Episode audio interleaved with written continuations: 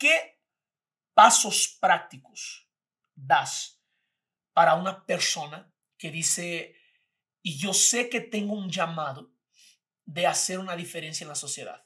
Trabajar en tu carácter e integridad. Toma.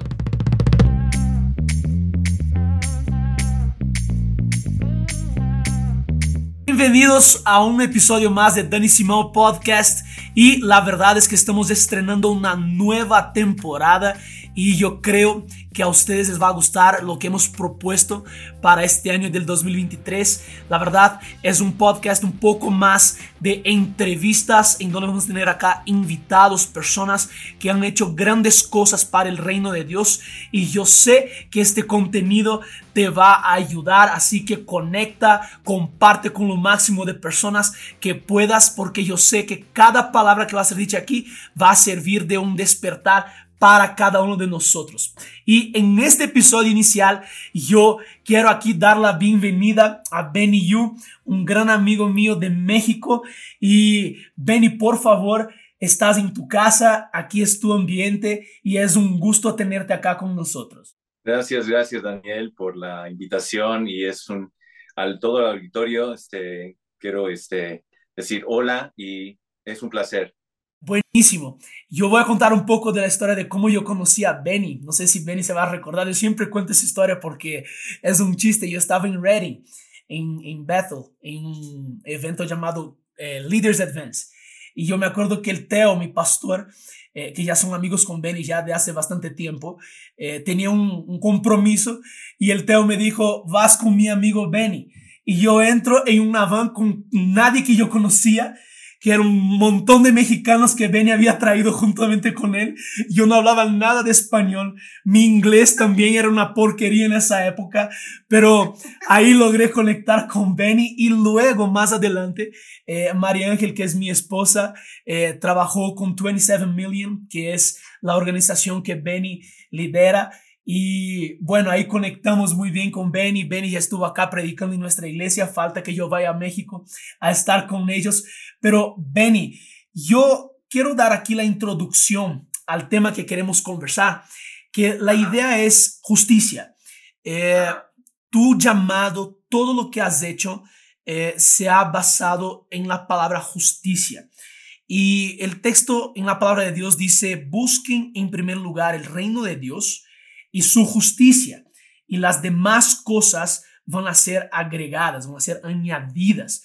Eh, me parece chistoso porque la definición del reino de Dios es paz, justicia y gozo, ¿verdad? Entonces piensa que Jesús está diciendo así, busca en primer lugar el reino de Dios, que es paz, justicia y gozo, y su justicia. Jesús repite la palabra justicia. Yo creo que hay aquí una, una cuestión muy profunda de entender justicia. Y quiero comenzar preguntándote cuál es tu definición de justicia. Cuéntame un poco de eso. Sí, eh, es, es, muy interesante que menciones eso en Mateo 6, 33. Este, sí, eso es, para mí, el reino de Dios y la justicia son inseparables. Que muchas veces pensamos que son dos cosas distintas, mm. pero son la misma cosa. y el entendimiento del mundo, de lo que es este, la justicia, es muy dirigido, muy basado en una justicia social. Mm. ¿Okay? Y una justicia social es, es distinta a una justicia del reino de Dios. Mm. ¿Ok? Entonces, para mucha gente piensan que por este, el esfuerzo del ser humano, de una sociedad, se pueden mejorar las cosas hasta que lleguemos a un nivel de, de, de calidad y de, de, salud y de prosperidad hasta que todos estén felices, ¿no? Y no hay bronca con los, mis, mis este, vecinos y todo eso.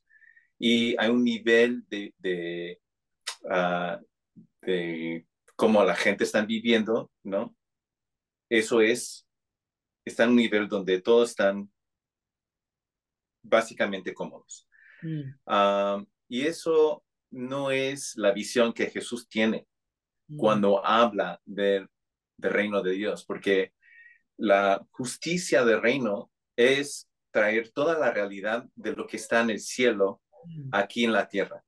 Wow. Y muchas veces lo que estamos tratando a construir aquí con la justicia social um, siempre va a quedar corto a la visión que Jesús tiene para nosotros. Mm. Entonces, um, esa realidad de lo que está en el cielo, como tú bien dices, ¿no? La paz, la justicia, el gozo, eso no, no es, simplemente implica, este, bueno, ah, por ejemplo, hablamos de la paz de Dios, shalom, ¿no?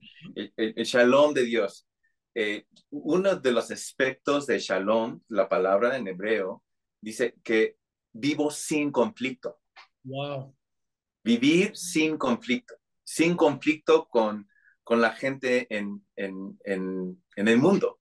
Si podemos nada más pensar en ese aspecto nada más de shalom de Dios, que no hay conflicto, no, ten- no hay conflicto en el mundo. No simplemente la guerra, pero las discusiones, no hay conflicto. Wow, ¿Cómo sería nuestro mundo? Bueno, eso es la realidad del cielo. Cuando ya llegamos en el, en el, en el cielo, no va a haber conflicto, no va a Mm. haber, va a haber el shalom completa ah, de, de Dios en, en nosotros y así vamos a compartir. Y, y para eso yo siento que tenemos que luchar y ver y, ah, bueno, es otra cosa. Luchar tal vez no es la, la, la, la palabra correcta, porque la transformación que queremos tanto, ¿no? Muchas veces, porque cuando vemos la sociedad y pensamos que, ah, queremos una sociedad mejor, entiendo eso, pero ¿cómo logramos eso? Mm. La única forma que logremos eso es que una transformación en el corazón de las personas. Podemos cambiar comportamientos, podemos implementar leyes o este, límites para que la gente deben de actuarse en, de cierta forma, pero al fin de día lo que tiene que cambiar es el corazón del, del hombre, ¿no? Eso. Y la única forma que haya esa transformación es por el Espíritu Santo. Wow. Entonces, um, y eso es la visión de, de, lo que Dios quiere. Dios quiere transformarnos para que seamos más como Cristo Jesús y no simplemente este, tener programas para ayudar a las personas. Um, y justo yo, yo, creo que mucho de la justicia social, este, y no estoy diciendo que está mal, podemos hacer todos esos programas y todo eso, pero al fin de día lo que tiene que cambiar es el corazón del hombre. Wow, eso es increíble. Lo primero que dijiste es que la justicia es inseparable del reino. Para mí eso es increíble, porque eh, de hecho cuando Jesús vino a manifestar el reino, tú ves cuando Jesús ora por un enfermo y él dijo, aquí se fue hecho justicia, el reino de Dios se ha manifestado. Jesús sanaba ese enfermo. Entonces, con un demonio Jesús expulsaba, Jesús decía, aquí fue hecho justicia, porque el reino de Dios se ha manifestado.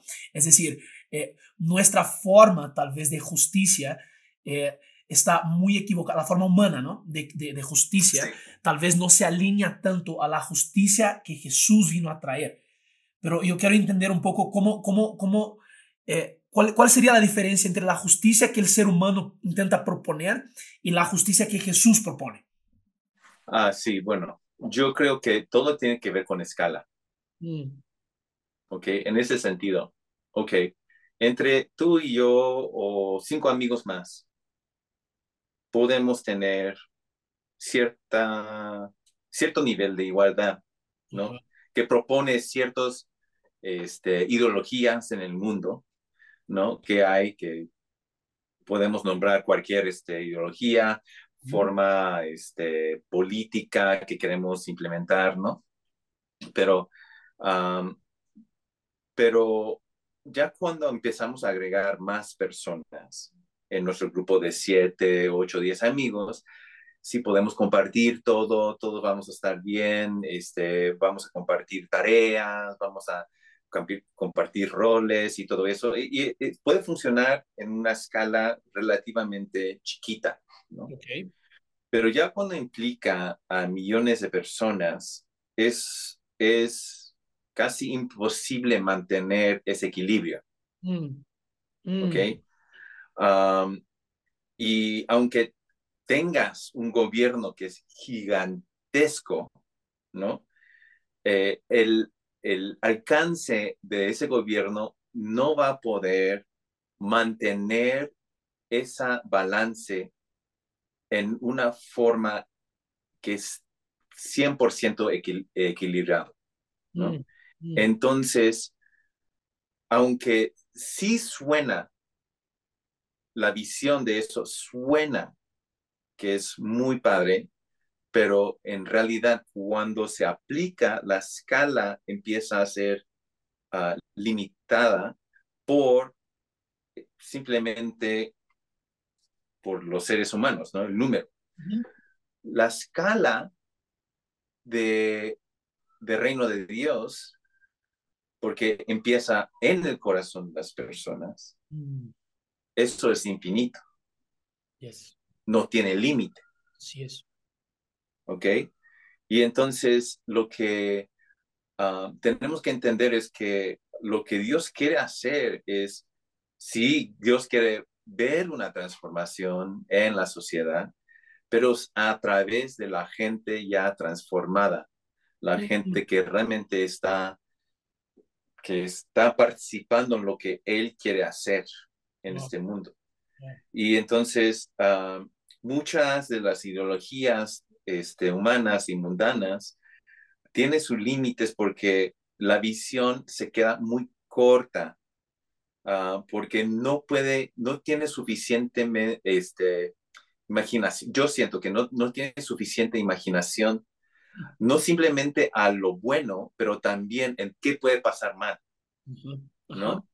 Ah, por ejemplo, estuvimos hablando del tráfico, ¿no? Entonces, hace rato, ¿no? Y ah, pues en un mundo perfecto, este, aún con ciertos números de carros este, y ciertas este, vialidad en una ciudad, piensas, ok, este, si haces toda la matemática, todo va a salir bien, ¿no? Y todo el tráfico tiene que fluir, ¿no? Pasado lo que tus, tus, este, tus cuentas que tú haces, ¿no? Pero ¿qué va a pasar? este, una persona se va a meter, se va a enojar, se van a chocar, este, una, un peatón va a cruzar donde no debe cruzarse, un montón de cosas, ¿no? Y eso empieza a, a montar. Y son cosas que tú no puedes predecir. Sí, y, y, ¿qué, qué, qué, qué, está pasando mal? Es el ser humano. El ser humano pasa, hace equivocaciones o en el mundo de Dios, este, pues pecamos, ¿no? Pecamos, ¿no? Y entonces, eh, entonces la visión de esa justicia social, creo que quedan corto por falta de imaginación. Mm. Eh, y cuando Dios, en su, su visión del reino de Dios, y su, como está en corazón, no hay, no es infinito, es, no tiene límite porque primero Dios es infinito, ¿no? Pero además de eso, ah, el ser humano, el corazón de Dios, eh, bueno, el corazón ya transformado en Él, realmente conectado con Él, empieza a hacer cosas no simplemente que son de ese mundo. Wow. Tiene que aprender de ser cosas sobrenaturales. Wow. ¿No? Cuando vemos a Jesús y cuando Él habla del reino de Dios y está hablando de milagros, prodigios, lo que está pasando, eso no viene de este mundo, eso es un, un labor sobrenatural. Mm. Y entonces ya cuando entramos en eso, salimos de lo que el mundo nos detiene y podemos llegar a, a un nivel y, y, mucho más allá creo que la justicia social empieza diciendo, pues, hay este, una serie de cosas que pasan, ¿no? Para ver una transformación. Este, el, la justicia social empieza con un asistencialismo ¿no? Donde la gente ayuda a personas. Luego el siguiente paso es ver este, un desarrollo social donde tú empiezas a involucrar una comunidad en los cambios, en este, los, em, los, las iniciativas que quieres lograr. Por ejemplo, puede ser eh, luminarias en, en, en, una comunidad, ¿no? involucras a las personas y, y, se puede involucrar a través de impuestos o se puede involucrar a través de un activismo, se puede involucrar de ciertas este, formas, pero eh, primero ayudas, asistes a las personas, y luego involucras y luego empiezas a ir hacia una reforma, ¿no? Que donde ya empiezan a reformar las cosas. Esos este, el, son los, como los pasos que normalmente la gente toman en una, un, el, desarrollo de una justicia social. Ahora, con la justicia eh, del reino de Dios, es primero rendirnos completamente a Dios. Wow. ¿No? La obediencia es primordial. Es el paso uno. Someternos completamente al señorío de Jesucristo en nuestras vidas. Empezar a caminar en obediencia a Él. Yo digo, porque mucha gente me llega, obviamente llenos de compasión y de pasión por hacer la justicia, y me, me, pregunta, oye, ¿cómo es que logres a, seguir aún luchando por la justicia? ¿No? Mm. Y yo digo, no hago por pasión, yo lo hago por obediencia. Wow. La gente, cuando entendemos eso, ya entendemos primero el llamado, mm. la, la, la, comisión de Dios. Mm.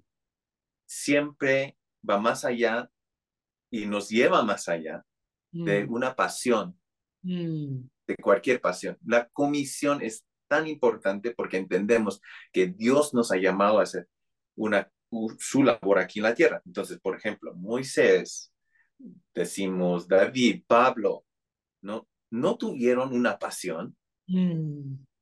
por lo que hicieron. Porque uno, uno se tomaba latigazos por todos los lados, ¿no? Sí, sí. Pero por obediencia ellos empezaron a caminar y, rendir sus vidas a Jesús, a, Dios, ¿no? Entonces, ah, eso para mí es el, paso uno y cuando entendamos eso bien, bien, bien, bien, bien, y estamos caminando en obediencia a Él y estamos viendo cómo Él hace las cosas aquí en la tierra y estamos muy pendientes, muy sensibles a su voz. Eso es cuando empezamos a ver una justicia que es distinta de lo que el mundo puede proponer, mm. ¿no? Entonces, escala, límites ya no existe. Me dejaste pensando bastante. Yo creo que, yo voy a decir así, aquí nos está escuchando y viendo, debería estar anotando todo lo que estás diciendo, porque realmente hay muchas perlas aquí que tú nos estás dando sobre la justicia divina, eh, la diferencia entre la justicia social que tiene un límite y la justicia de Dios que ya no tiene límites. Y es impresionante porque dijiste dos cosas. Primero, que la justicia comienza en uno. Uno tiene que ser transformado. Y a veces mucha gente, eh, escuchado diversos discursos, no, pero todos tienen que movilizarse. Yo, yo entiendo y creo realmente que todos deben movilizarse. Pero eh, bíblicamente, si vas a ver, siempre comienza con uno. Comenzó con Abraham, comenzó con Moisés, luego comenzó con Nehemías, luego comenzó con Esther, comienza, comienza con uno, ¿verdad? Y Dios a partir de uno va agregando a las personas para ser parte de lo que ese uno escuchó de Dios que debería ser. Y ese uno tiene que ser transformado. Y lo otro que dijiste es que lo que te mantiene fiel a lo que estás haciendo no es la pasión, es la obediencia. Y eso para mí es increíble porque eh, yo, solo para dar un poquito de, un poco de contexto, eh, Benny lidera una organización llamada 27 Million. Eh, de hecho, también es pastor de una iglesia llamada Vereda en México. Pero Benny, eh, su principal labor, así por decir, es rescatar personas que son víctimas de trata, víctimas del tráfico sexual. Y, Benny, yo, yo sí quisiera eh, escuchar un poco de ti, de dónde salió 27 million, porque estás diciendo que tiene que partir de uno. Así que yo quiero escuchar un poco tu testimonio en eso, porque lo que haces es increíble. Yo, yo ya he visto, yo sé bastante lo que haces, pero yo quiero que la gente escuche un poco de dónde salió esa iniciativa 27 million. Cuéntame un poco de eso. Sí, bueno, este, llegando aquí a México hace más de 15 años, este, venimos aquí para plantar una iglesia, pero ya llegando aquí, este, adentro del año, una amiga nos llega, este, nos visita de, Inglaterra, viene a trabajar aquí con una, una otra ONG y ella nos empieza a hablar sobre la trata de personas, ¿no? Y el tráfico humano y que en ese entonces hubo más de 27 millones ¿no? Por eso es la cifra, el número, el 27 millones de esclavos modernos. Y yo dije, ¿cómo es posible? Yo, yo, pues, sabía que aún había así la esclavitud moderna, pero... ¿Hace cuántos años, Benny? Hace más de 15 años, ¿no? como 15 años, más o menos, ¿no? Y entonces ella empieza a hablar de eso y yo digo, ok, esa escala nunca pensé que iba a ser así tan grande y de esa cifra, esa estadística, como 40% son menores de edad, niños, que son esclavos sexuales, ¿no? Entonces yo dije, son entre 8 a 11 millones, ¿no? Este, este número 27 millones se refiere solo a trata de personas, a tráfico sexual. Okay. No, el laboral y sexual. Los dos, laboral sexual, ok, ok. Ajá. Ah, y eso, esa cifra ya ha crecido este, ya están, este, como que, diría yo, está entre 36 a 40 millones, están diciendo ahora. O sea, los números están subiéndose, ¿no?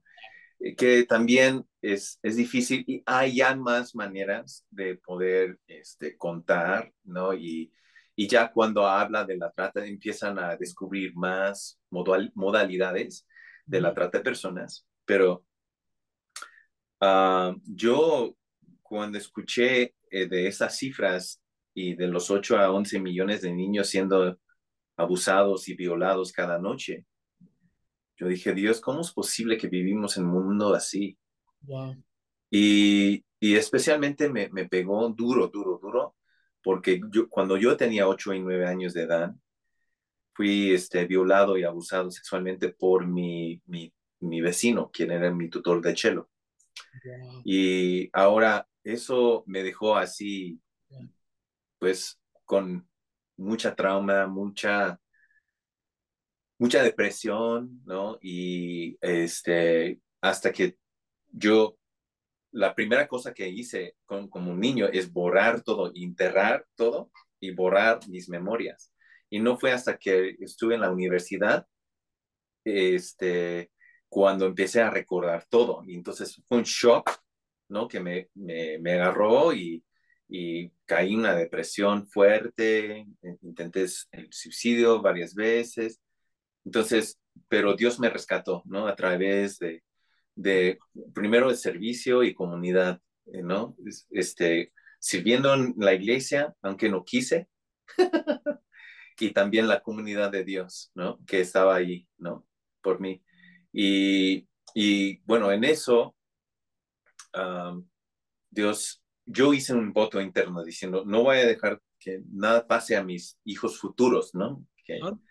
Y ya llegando aquí a México, ya tenemos nuestros dos hijos y mi, cuando llego con mi queja, ¿cómo Dios? ¿Cómo es posible que vivimos en un mundo así? Porque tenemos, a veces llegamos con Dios con, con nuestra lista de quejas, ¿no? Diciendo, ¿por qué? Y no, y haz algo Dios, ¿no? llego con eso. Y siento que Dios, bueno, sí, sé que Dios me habla, me habló y me dijo, Benny, no pasaste por ese dolor simplemente para proteger a tus hijos. Pasaste por ese dolor para que sea una plataforma para mostrar mi poder al mundo. Y entonces, en justo en ese momento, yo sé, ok, tengo que ya, entonces, ¿qué quiere decir? Tengo que abrir mi vida nuevamente y decir, yo, todo ese dolor puede ser utilizada, tiene que ser pública, tiene que, tengo que compartir mi, mi historia, pero esa, todo lo que pensé que era mi debilidad antes, ya ha sido mi fuerza. Wow. ¿No? Entonces, para mucha gente piensa que pues es una debilidad esto, lo que viví, y cuando realmente es algo que te hace fuerte, mm. lo que te hace fuerte. Y lo que Dios quiere hacer es rescatar, redimir y restaurar todo eso, todo nuestro dolor, todas esas nuestras debilidades, para que sea un superpoder, mm. para que Él pueda usar para su reino. Y eso es, este, lo vemos, ¿no? En, en las historias de los superhéroes, ¿no? Batman tiene su dolor, lo transformó para que ya es, sea Batman, y, ¿no? etcétera, etcétera. Muchas, muchos superhéroes, todos, todos tienen su historia, ¿no? De mucho dolor y, y, y, pues es Dios que realmente puede simplemente, este, y solamente Él que puede rescatar y redimir ese dolor. Entonces, ah, ahí nace y gracias a Dios se expandió muchísimo. Ya somos este, asesores eh, técnicos al, a la coalición regional de, contra la trata de personas. Somos también asesores a la ONU nacional y también este, nos están pidiendo ayuda eh, desde Viana, ¿no? Para implementar redes de cómo eh, redes de ONGs.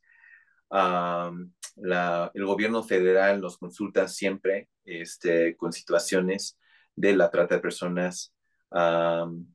también, eh, pues, pues básicamente hay, hay, eso y además de eso estamos en las trincheras, estamos en las zonas rojas, estamos eh, cara a cara con las chicas, no simplemente ayudándolas en donde ellas están, pero también ayudarles en el proceso de su propio empoderamiento. Uh, eso también es muy, importante. Lo que eh, no intentamos hacer es, solamente hay una persona que puede empoderar y hay solamente una persona que puede transformar, hay solamente una persona que puede realmente cambiar la vida de las personas. Es Dios. Wow. Y, y nosotros estamos llamados a amar. Muchas veces sentimos que estamos llamados a cambiar las personas. Queremos hacer el papel del Espíritu Santo, ¿no? Sí. y entonces empezamos a, queremos muchos cambios, entiendo eso, pero no podemos jugar el papel del Espíritu Santo. No, no queremos, y yo no quiero pisar los pies de, Dios, no, no quiero hacer eso. los talones. Pero eh, entonces lo que tenemos que hacer es amar y rendirnos a lo que Dios nos está llamando, eh, Dios nos está llamando a este, hacer y hacer eso. Mm. Bueno, y entonces para, para, para mí el, el evangelio no es venir desde arriba hacia abajo porque yo siento que es un tipo de imperialismo. Cuando Jesús vino así, desde abajo para levantar. Yo creo que eso es el Evangelio, es el modelo que tenemos que tener. Entonces, justo hemos tenido todo eso, el, el, esa autoridad con la ONU y, eh, y el gobierno federal, porque venimos de esta forma de, de servir y levantar y no tratar de decir, yo, yo, yo sé todo, yo te voy a decir cómo hacer las cosas, no. Venimos de esta forma para levantar. Y justo yo siento que es el corazón de Jesús. Yo siento, por ejemplo, si alguien hubiera entrado en el momento cuando Jesús estaba lavando los pies de los discípulos. No dirían, ah, ah, eso que está lavando los pies, él es el maestro, es el rabí, él es el líder. No, van a pensar que él es el siervo. Claro, claro. ¿No? Entonces, ¿cómo podemos nosotros tener o así exponer esa imagen con los demás. Cuando nos ven? No van a decir, ah, él es el jefe, o él es el gran líder, o él es el siervo. Él es que viene a realmente servir. Yo siento que tenemos que así mostrar eso al mundo. Mm. Ah, ese, ese es el corazón. Ahora, a través de eso, Dios nos da la autoridad influencia favor para poder entrar en frente de los líderes, de autoridades, para poder decir cosas. Pero si queremos llegar ahí primero, sin conocer el camino ¿no? de humildad, de llegar ahí, e, e, eso es, e, estamos muy equivocados. Entonces, siento yo que muchas veces cuando escuchamos esas historias, no debemos este, ser tan este, eh, enamorados con la idea de, ah, yo necesito hablar con el presidente porque yo tengo una palabra profético para él, ¿no? No es así, ¿no? Es a través del servicio donde cuando Dios mueve y te mueve y te pone ahí a través, entonces tenemos que hacer las dos cosas, siempre estar ahí estamos ahí en las trincheras, estamos ayudando a las mujeres, estamos ayudándoles en su proceso para conectarse con Dios y ser empoderadas por Él. Justo estoy regresando de nuestro centro comunitario y lanzamos a dos mujeres y ya están abriendo sus propios negocios. Una tienda de, de, bolsas y otra una tienda de, de, abarrotes, que sería como un mini supermercado, ¿no? ¿no? Eh, y eso es, para mí, eh, ver una chica hace un año estaba en las calles y por su propia voluntad, por la convicción de Dios, porque tenemos este, esos estudios bíblicos con ellas y están conmovidas ellas mismas y ellas toman la decisión para, yo necesito salir de aquí, yo necesito, pero me puede ayudar, sí, tenemos este programa, ¿no? Y entonces para ayudarles y lanzar vidas nuevas, completamente transformadas. yo, mientras tú hablabas, yo sentí de hacer algo porque tú mencionaste algo que es increíble. Dijiste, de mi dolor, Dios sacó mi fuerza. Eso dijiste, que de mi dolor, Dios sacó mi fuerza. Y, y tal vez hay personas que nos están escuchando que han pasado por traumas, que han pasado por dolor, que han pasado por grandes, eh, realmente traumas y, dolores internos y hasta personas que pueden haber sido violadas, maltratadas, eh, crecieron sin un padre tal vez, crecieron sin una referencia de lo que es un padre, una madre. Eh, yo, yo quiero pedirte solo, y de ahí va a entrar en la segunda parte, pero quiero pedirte que ore por esas personas, para que esas personas entiendan que de su dolor no fue Dios que lo programó y no fue Dios que lo hizo, pero de su dolor Dios quiere sacar la belleza y el, el poder para que puedan hacer las cosas para el reino. Entonces, puedes orar por esas personas, por favor. Ah, sí, claro. Dale. Para cada persona, yo vengo en el nombre y la autoridad de nuestro Señor Jesucristo de Nazaret. Y para cada persona que está escuchando mi voz en este podcast, que, ha pasado, que han pasado por un dolor fuerte, un trauma en sus vidas. Y sigue con ese dolor. Sigue con las secuelas, sigue sin sanidad, sin ver un cambio real en sus vidas, que han sufrido por años o décadas. Yo oro en el nombre de nuestro Señor Jesús y declaro libertad. Y esa libertad viene a través de una rendición completa a nuestro Señor Jesús. Entonces yo oro que tú, oh Espíritu Santo, vienes a mover en sus corazones para que pueda empezar a, arrodillarse adelante de ti. Entregar completamente su dolor.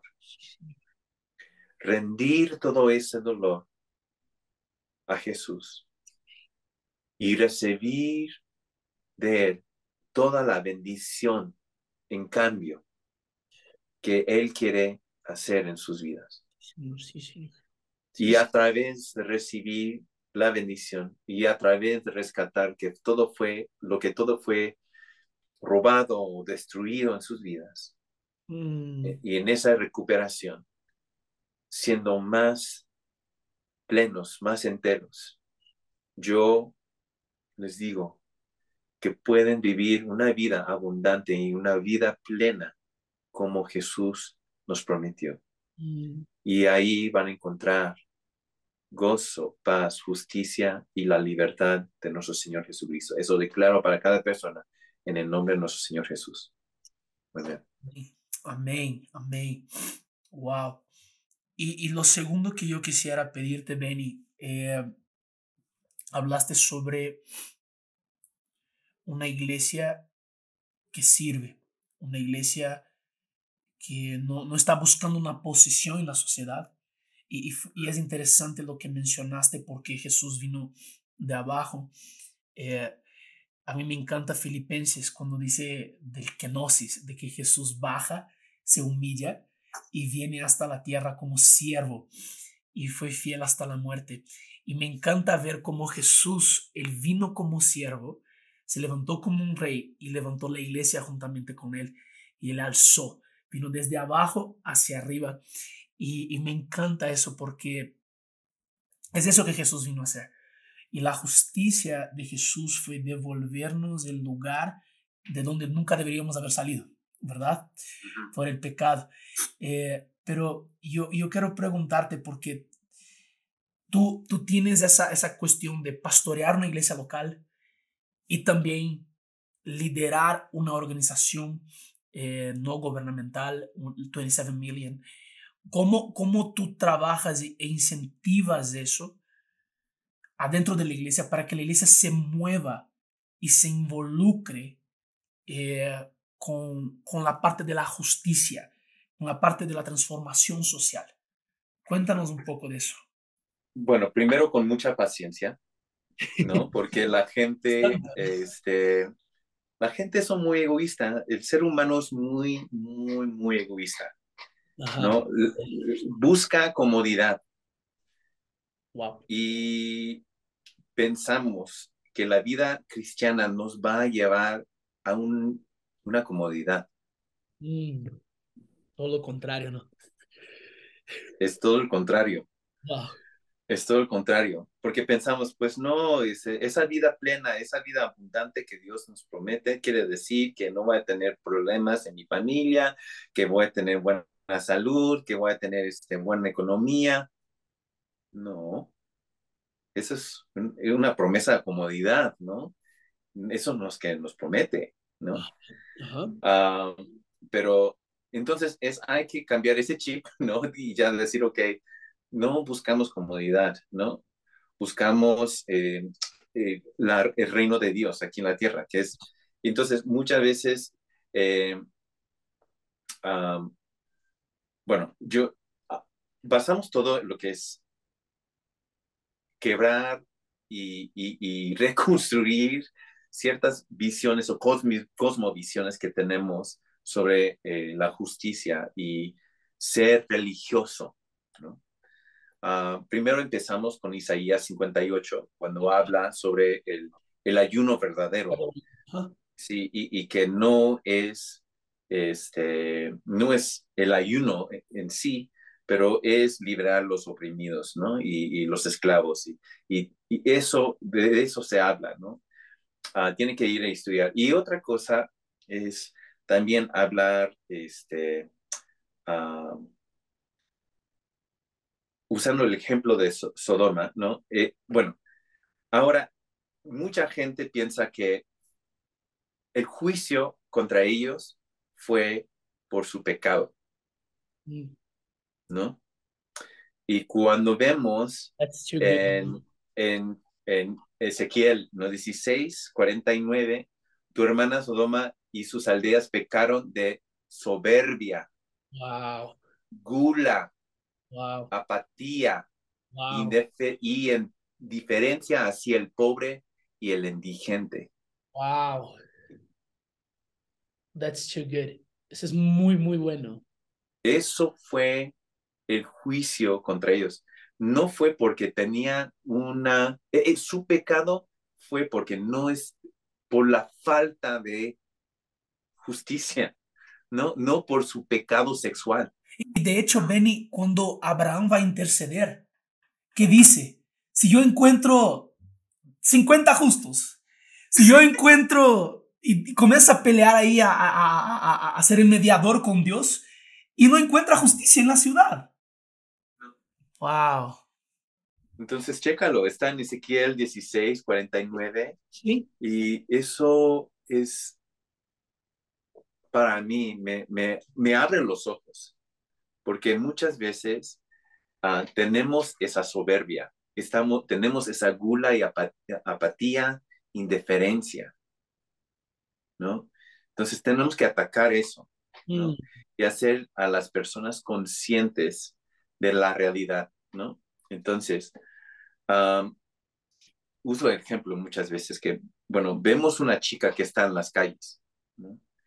que decimos, ah, está ahí porque quiere ganar mucho dinero o a, ella le gusta, ella tiene esa tendencia, etcétera, etcétera. Pero conozco muchas de las historias de un abuso. Claro.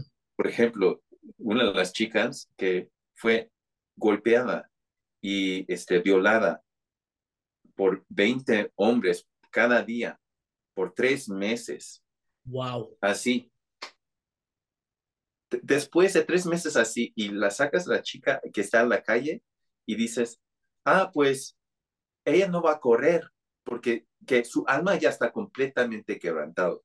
Ya está completamente un punto donde en su mente, emocionalmente, es, ya es una esclava. No necesitas cadenas, para mostrar que una persona sea un esclavo, ¿no?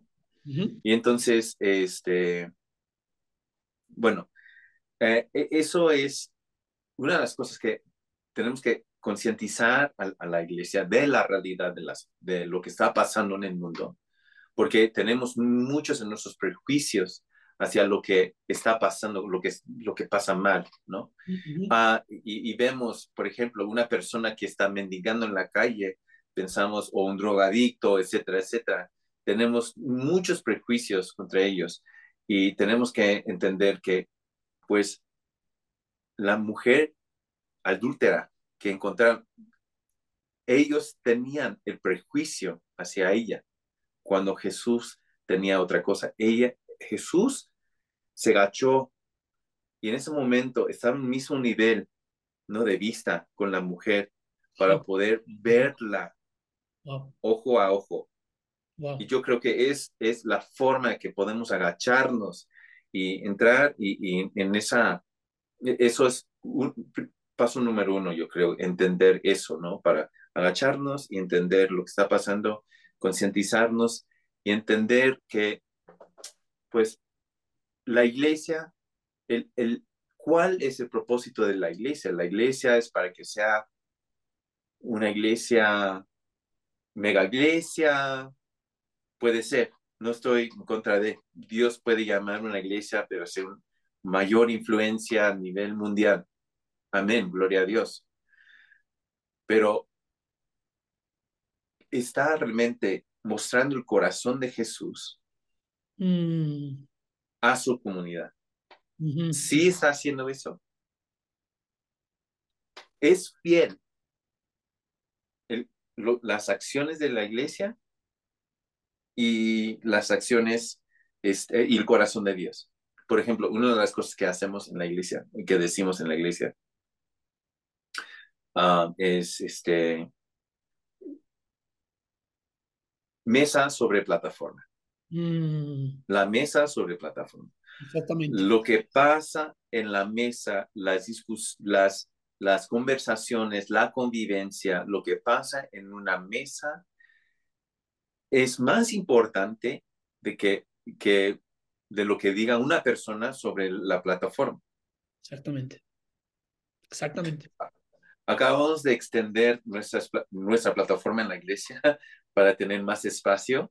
Ah, chévere. Eh, y, sí, y hicimos eso, y, pero yo dije, no quiero extender de, de tal forma para que no haya más asientos, ¿no?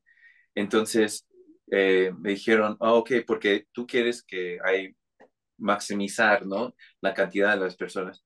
Yo digo, no, yo les dije, porque las personas que están en, los, en estos asientos son más importantes que las personas que están en el escenario. Eso es muy bueno. Tenemos que entender eso, ¿no?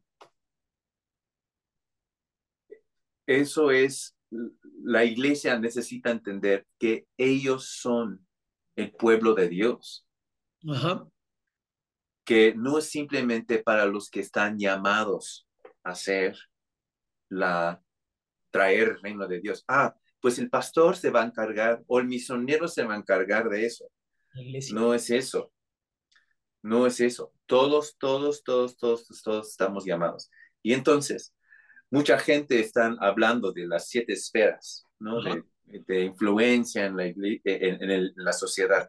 Entiendo eso, pero la, la gran, bueno, primero, hablan de las esferas, pero empezamos a dividir, ¿no? Y decir, ok, pues gobierno, uh, familia, educación, ¿no? Medios, ¿no? Así empezamos a dividir, ¿no?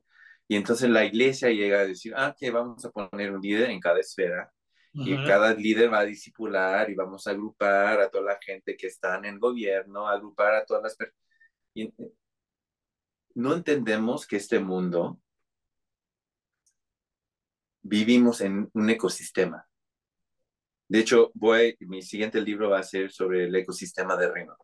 Ah, chévere. Eh, porque necesitamos empezar a tener una visión donde todo está conectado. Y es, ese, e, e, esa conexión es vital para nosotros entender para que podemos, para poder aprovechar de eso. Por ejemplo, siempre uso la, el ejemplo.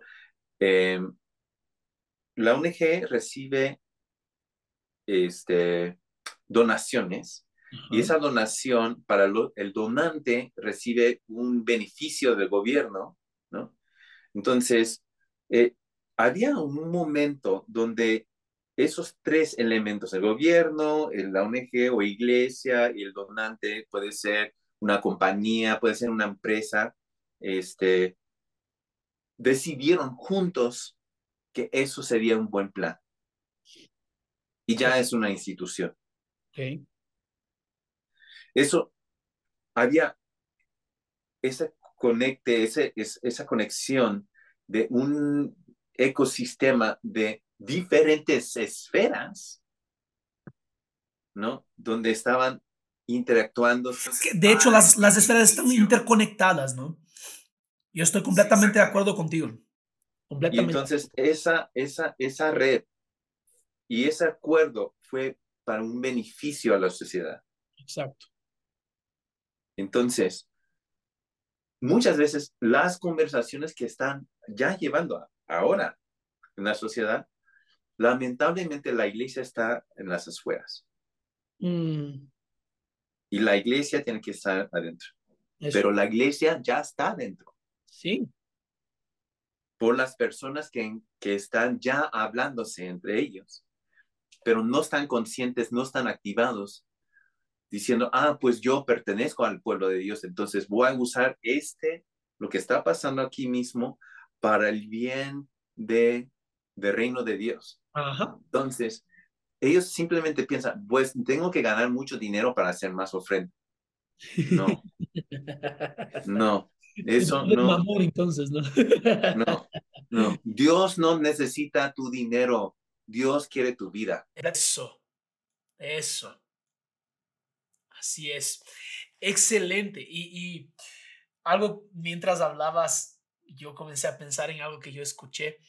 Es, si la iglesia local, o si tu iglesia local, para los que están escuchando acá, por a o B motivos ya no funcionara, ya no estuviera ahí en ese barrio, el barrio, la comunidad, iba a extrañar que la iglesia estuviera ahí, ¿verdad? Y, me va a un lugar muy, en la palabra de Dios en Hechos capítulo 2, habla que ellos tenían, lo que hablabas de la mesa, hablaba que ellos tenían, perseveraban la doctrina, partían el pan de casa en casa, partían el pan de casa en casa, estaban sentados a la mesa, ellos estaban en comunión, partir el pan, oración, eh, señales y maravillas, todo eso. Pero al final dice, a nadie faltaba nada y el pueblo tenía en estima, en gran estima, la iglesia. ¿Por qué? Porque la iglesia era tan efectiva en su llamado en la sociedad que la, la gente decía, wow, la iglesia está ahí. Realmente alguien está haciendo la diferencia. Y, muchas veces nosotros dedicamos esas cosas al gobierno o decimos, gobierno, haz tú, eh, empresas, haz tú, o alguien, no, no, no. Yo sí creo que el principal llamado de transformación está en la iglesia. La iglesia es el, el organismo que Jesús dijo, ustedes van a ver la realidad del reino, reino y justicia caminando paralelos y iguales, no hay como disociar eso ustedes van a ser ese canal de manifestación de mi justicia y de mi reino en donde están. Y, para mí lo que dices es increíble porque la gente, la iglesia ya tiene gente infiltrada, vamos a poner así, entre comillas, ¿no? Porque parece feo, ¿no? Espías, spies, tipo, estamos espionando. No, no es eso, no es eso. Pero la iglesia ya tiene gente en las esferas de la sociedad.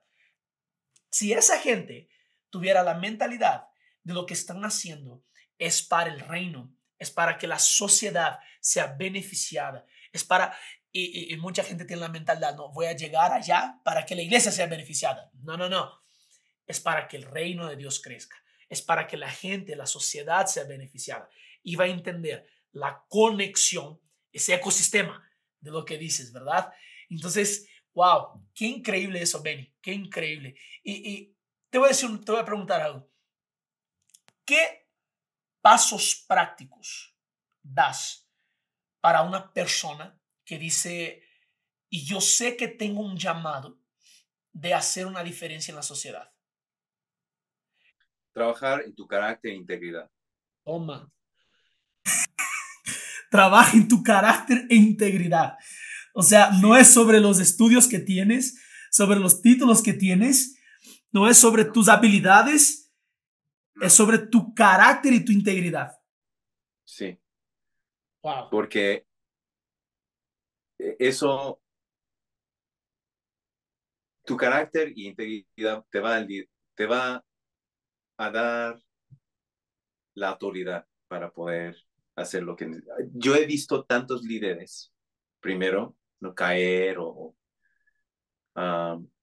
y eso es uno pero además de eso lo que Dios quiere hacer es realmente hacernos gigantes espirituales. Y eso quiere es hacer ese desarrollo en nosotros para que seamos más como Él. Ese es el, es el, el punto, ¿no? Y ah, muchas veces queremos que ah, necesitamos tal recurso, tan señal de Dios, este milagro, prodigio para poder. No, lo que necesitamos es crecer nosotros para que seamos más grandes. El número dos, este, yo siento que muchas veces e, e, esos líderes que obviamente están buscando, piensan que están en escasez, ¿no? Porque necesitan algo para poder en el, en el, siguiente, para tomar el siguiente paso cuando realmente lo que ya tienes a Jesús, ya tienes el Espíritu Santo, no tienes más. ¿Por qué estás tratando de agregar a lo que, lo que Dios ya te hizo completo? Dios ya te hizo completo y tú estás tratando de agregar más para decir, ah, ya sé que Dios me puede usar porque ya tengo lo que yo pensaba que necesitaba, ¿no? ¿No? Entonces, ¿qué es lo que tienes? que te hace completo, que te hace así, es el Espíritu Santo, es Dios. Entonces, trabaja en eso, en ese carácter e integridad que es lo que va a desarrollar en nosotros. ¿Cómo va a ser este, ya evidente, más evidente en nosotros, es de pureza y de santidad, ¿no? Así es. Siendo más como Él, ¿no? Y no estoy diciendo, ah, pues ya te vas a vestirte de blanco y no, no es, no es así. Más bien es hasta tu comportamiento y tu interacción con los demás va a tener un motivo, una interacción que es pura. Mm. Mm. ¿Ok?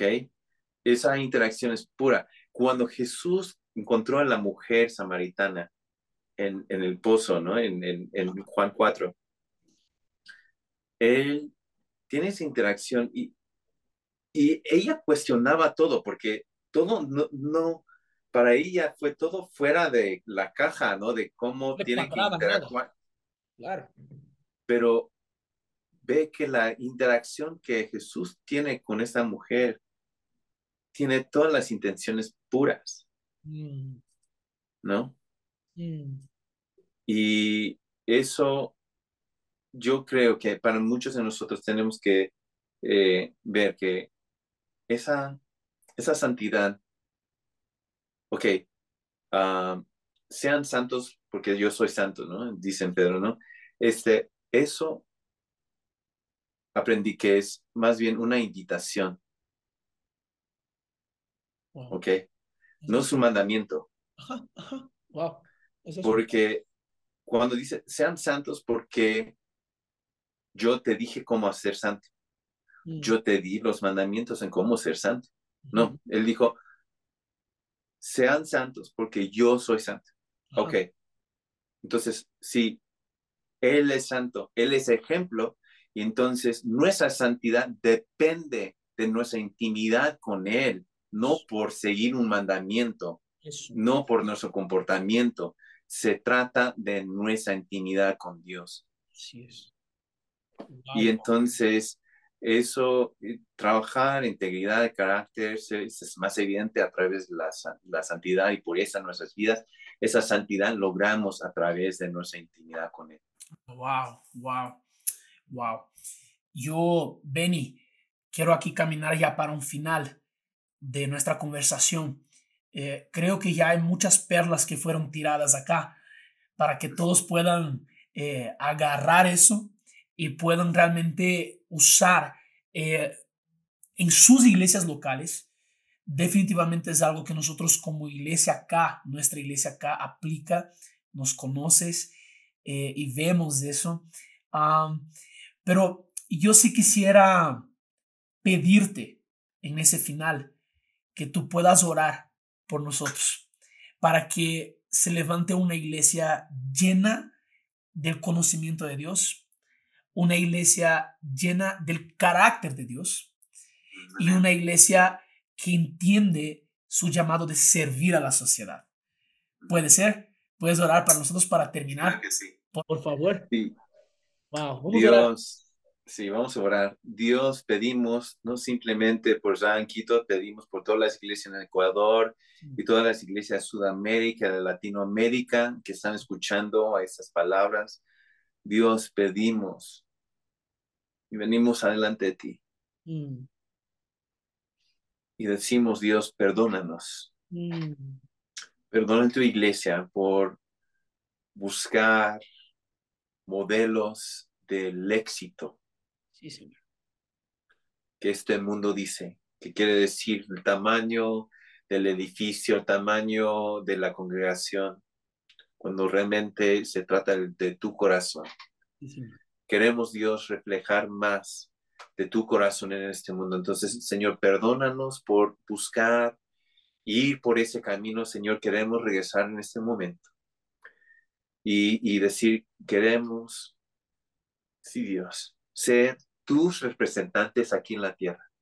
Y Dios, mm. lloro por cada líder, cada pastor, cada persona que está escuchando que sean activados en el nombre de nuestro Señor Jesús.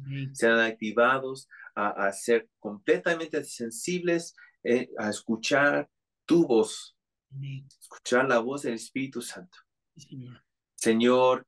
Que empiezas a desarrollar en ellos, Señor, ese carácter, e, e, e, esa integridad que solamente viene por el trabajo de santificación de tu Espíritu Santo en nuestras vidas. Señor, pido para, para que la gente busque más y más y más y más intimidad contigo, Dios. Señor Dios. Que no busquen es simplemente lo que tú puedes hacer por ellos, Señor, pero que te busquen a ti, a tu corazón. ¿A quién eres tú? Conocer tu voz, conocer tus formas, tus maneras y hacer lo mismo aquí en la tierra. Yo pido por cada iglesia, Señor, que eso cause, Señor, un, un avivamiento mm. nuevo, sobrenatural, Señor, que empieza a mover la sociedad, que empieza a mover y, y pueden decir de la misma forma que dijeron ahí en Hechos 2, que estimaron mm. a la iglesia mm. por quienes son. Y eso oro por cada persona en el nombre de nuestro Señor Jesús. Amén. Amén. Amén. Benny, yo quiero honrarte y agradecerte por estar con nosotros en este tiempo. Creo que hay mucho más que sacar de ese tema. Ah, hay mucho más, yo sé que hay mucho más. Solo déjame dar un dato tuyo. Eh, el Benny es coreano, americano y mexicano. Y cuando estuve en México con él, él decía, yo soy más mexicano que cualquier otra nacionalidad. y eso me, mató de la risa, pero mucha sinceridad, porque así me siento yo también. Ya, ya no soy brasileño casi. Pero gracias por tu corazón, gracias por dejarte usar por Dios y por esa, esa disposición y amor eh, y obediencia al Señor Dios en todo lo que estás haciendo. Es un privilegio tenerte acá en ese espacio y yo te voy a pedir ahí, ustedes que me están viendo, que le sigan a Benny You en su red social, en Instagram va a aparecer acá en la pantalla para que le puedan seguir. Eh, ahí también, si tienen curiosidad, mándale un, un, DM para que él pueda ahí responder tus preguntas, pero sígale y para que él pueda también, para que puedas ver lo que está haciendo, ¿no? Y Ben Yu hace mucho por el reino, él y su esposa Jenes hacen bastante para el reino y es un honor tener amigos así, amigos que te animan y te levantan a hacer más para el reino de Dios. Benny, muchas gracias por estar con nosotros. Gracias, gracias. Un placer. Gracias de verdad. Y por aquí vamos quedando en ese episodio. Yo te voy a pedir que compartas ese episodio con lo máximo de personas posibles y que Dios te bendiga. Nos vemos en la próxima. Chao, chao.